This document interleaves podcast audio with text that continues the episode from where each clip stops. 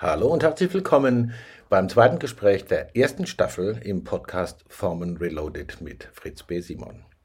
Im ersten Gespräch äh, haben wir uns über Paradoxien unterhalten als basales Formativ für lebende und Leben voraussetzende Systeme. Nun geht es um pragmatische Paradoxien als Landkartenphänomen. Was tun, wenn man mit sich gegenseitig ausschließenden Handlungsmöglichkeiten oder Anforderungen konfrontiert ist, mit Dilemmata oder Paradoxien und entscheiden muss? Viel Spaß beim zweiten Gespräch mit Fritz B. Simon zu Formen Reloaded.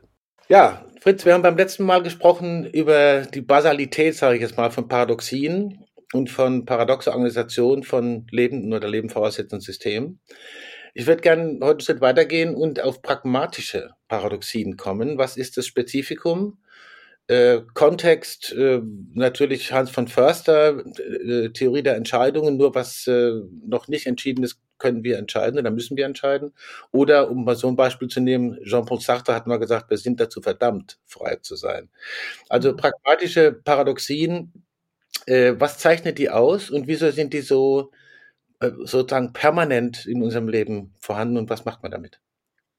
Also Paradoxien, um das vom letzten Mal nochmal aufzunehmen, sind ein Speisekartenphänomen. Ja? Das heißt, äh, diese man kann es relativ gut illustrieren, wenn man auf ein Blatt Papier den Satz schreibt, der nächste Satz äh, ist falsch mhm. und dann den nächsten Satz schreibt, der vorige Satz ist wahr oder ist richtig. Ja, dann sieht man, kommt man in diese beschriebene Oszillation hinein.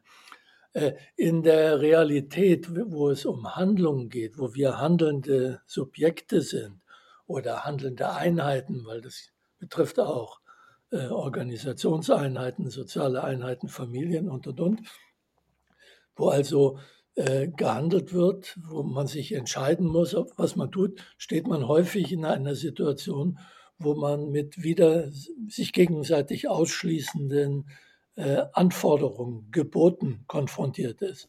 Ja, mein mhm. Lieblingsbeispiel, weil es relativ banal ist und ich bin ein banal und schlicht denkender Mensch, deswegen brauche ich immer solche Beispiele. Jetzt darf ich, ich mal lachen, oder? Jetzt darf ich aber. Das, damit ich das verstehe, was ich denke. Ja, äh, wenn du an eine Wegkreuzung kommst, ja, und äh, da geht also an eine Gabelung, ja, mhm. eine, führt ein Weg nach rechts und einer nach links und du stehst jetzt vor der Frage, gehst du nach rechts oder gehst du nach links und du kriegst das Gebot, geh nach links und gleichzeitig das Gebot bekommst, geh nach rechts, hm. ja, dann äh, bist du in der Situation, dass du, wenn du nach links gehst, machst du es falsch, wenn du nach rechts gehst, machst du es falsch. Ja, also was immer du machst, ist falsch in dem Falle. Ja, das ist ein Dilemma, kann man auch sagen. Ja, aber man kann es auch als Paradoxie formulieren, weil du eben sozusagen äh, zwei Aufforderungen hast, denen du gleichzeitig nicht gerecht werden kannst. Das ist eine pragmatische Paradoxie. Pragmatisch bezieht sich aufs Handeln. Mhm. Wie kann man diese pragmatischen Paradoxien äh, lösen? Aber vielleicht, bevor ich zur Lösung komme, ein, ein Satz. Äh, wie wie geht es einem da, wenn man das, wenn man da steht an der Weggabelung? Mhm. Ja, äh, dann erlebt man das als Ambivalenz, wenn man wirklich den Wunsch hat, beiden Aufforderungen, beiden Geboten gerecht zu werden. Also das kennen wir alle. Also wir sind umzingelt von Paradoxien. Wir leben in einem Ozean von Paradoxien. Nur üblicherweise äh, konzeptualisieren wir das nicht so. Die Frage, heirate ich den einen Mann oder die andere Frau? Ja, beide will ich haben. Also was soll ich tun? Bin ich ambivalent? Mhm. Das, das, also diese Situationen werden als ambivalent erlebt, wenn ich in einer pragmatischen Paradoxie drin bin, wenn ich zwei Sachen tun soll, die sich gegenseitig ausschließen. Mhm. Mhm. Wobei ich jetzt unterstellt habe, dass sich das ausschließt, den einen Mann und die eine Frau zu heiraten. Womöglich gibt es da ja eine Lösung. Mhm. Das ist dann aber keine Paradoxie in dem Sinne, dass es zwei sich logisch gegenseitig ausschließende Optionen sind. Mhm. Aber äh, das heißt, dann muss ich entscheiden. Mhm. mhm. Äh, solange Paradoxien kreieren, um es auf einen Punkt zu bringen, Unentscheidbarkeit. Logische okay. Unentscheidbarkeit. Ich kann mhm. nicht mehr logisch herleiten, welches die richtige Entscheidung ist. Mhm. Und in der Situation ja, herrscht Unentscheidbarkeit. Und da kommt das, was du vorhin ange angedeutet hast, Heinz von Förster ins Spiel, der gesagt hat, nur unentscheidbare Fragen kann man entscheiden. Also wenn, wenn es berechenbar wäre, welche dieser beiden Optionen die bessere ist, dann mhm. brauchte ich nicht mehr zu entscheiden. Dann könnte mhm. ich das berechnen lassen oder mhm. selber berechnen. Wenn aber bei der Berechnung äh, so rauskommt, beides gleich gut oder beides gleich schlecht, mhm. ja, dann muss ich mich für die eine oder die andere Seite entscheiden. Also Unentscheidbarkeit, logische Unentscheidbarkeit führt dazu, dass entschieden werden muss. Mhm. Und das betrifft alle Fragen, die die Zukunft äh, betreffen oder das, ja, ich weiß mhm. nicht, ich muss mich ja, wenn ich etwas entscheide, eigentlich immer für eine noch nicht festgelegte Zukunft entscheiden. Ja. Ich weiß nicht, nehmen wir ein anderes Beispiel, investiere ich in die Firma A oder in die Firma B, ja, in eine Tech-Firma oder in einen Versorger. Ja, wenn ich da, die, vor dieser Entscheidung stehe, dann habe ich gewissermaßen eine Vorstellung von der Zukunft. Hm. Ja, weil erst in der Zukunft wird sich zeigen, ob sich meine Entscheidung hier und heute als richtig erweist, ob die richtig war. Also das heißt, wir sind immer in irgendwelchen paradoxen Situationen drin, wo wir mit Unentscheidbarkeit konfrontiert sind. Und wenn man das äh, in der Figur der Paradoxie fasst, ja, mhm. dann äh, hat man eine andere Vorstellung davon, was gerade mit einem passiert. Man muss sich nicht schlecht fühlen, wenn man plötzlich ambivalent ist, weil mhm. es ist der Normalzustand des Menschen, mhm. Ambivalenz. Wir sind paradox organisiert als psychische Wesen. Ja, wir haben widersprüchliche Wünsche, die sich gegenseitig ausschließen. Essen wir den Apfel oder heben wir ihn für später auf? Ja, mhm. äh, das sind ja alles äh, Fragen, vor denen man steht und die entscheidet man. Ja, mhm. äh, der Mensch ist permanent ambivalent ja, und ab und zu äh, wird, entscheidet er sich, durchbricht er diese Ambivalenz, dann heiratet er, um anschließend wieder ambivalent zu sein.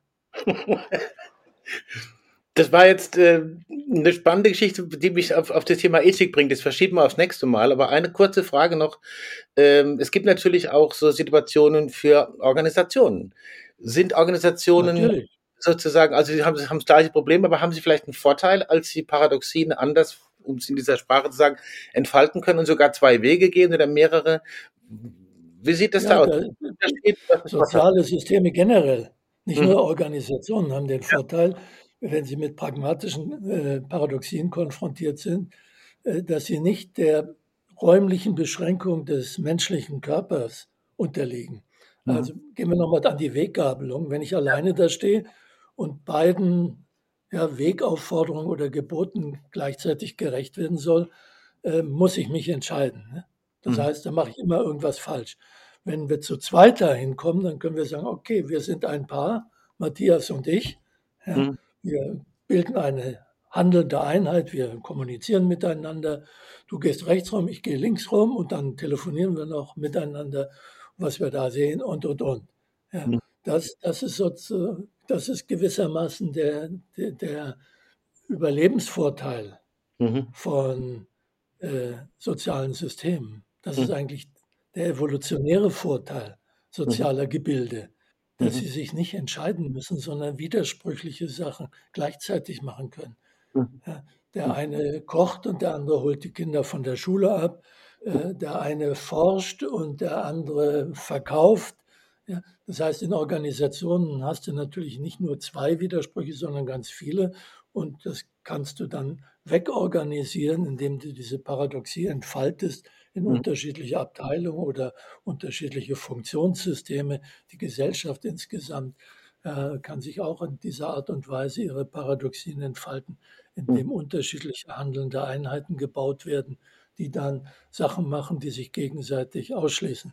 Das ist einer der Gründe, warum in Organisationen der Konflikt der Normalfall ist, mhm. weil mhm. die beiden Seiten dieser Paradoxie häufig dann eben unterschiedlichen Abteilungen zugewiesen werden oder Einheiten, wie immer man das nennt, ist ja wurscht.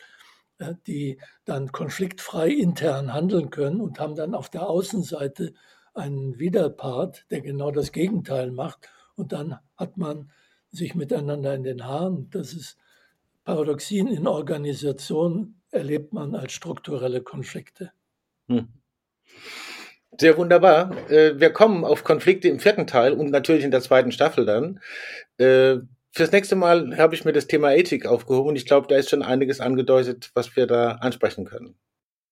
Zweiter Teil des Podcasts Formen Reloaded mit Fritz B. Simon. Vielen Dank für das Gespräch über Ambivalenz als permanenter menschlicher Normalzustand. Im dritten Teil wird es um Ethik gehen. Vielen Systemtheoretikern und Konstruktivisten wird vorgeworfen, sie hätten sich um dieses Thema herumgemogelt. Fritz B. Simon nimmt dazu ganz deutlich Stellung, unterscheidet Moral, Ethik und was hat das alles mit sozialen Spielregeln und eigenen Wertmaßstäben zu tun. Im dritten Teil dann mit Fritz B. Simon zu Formen Reloaded.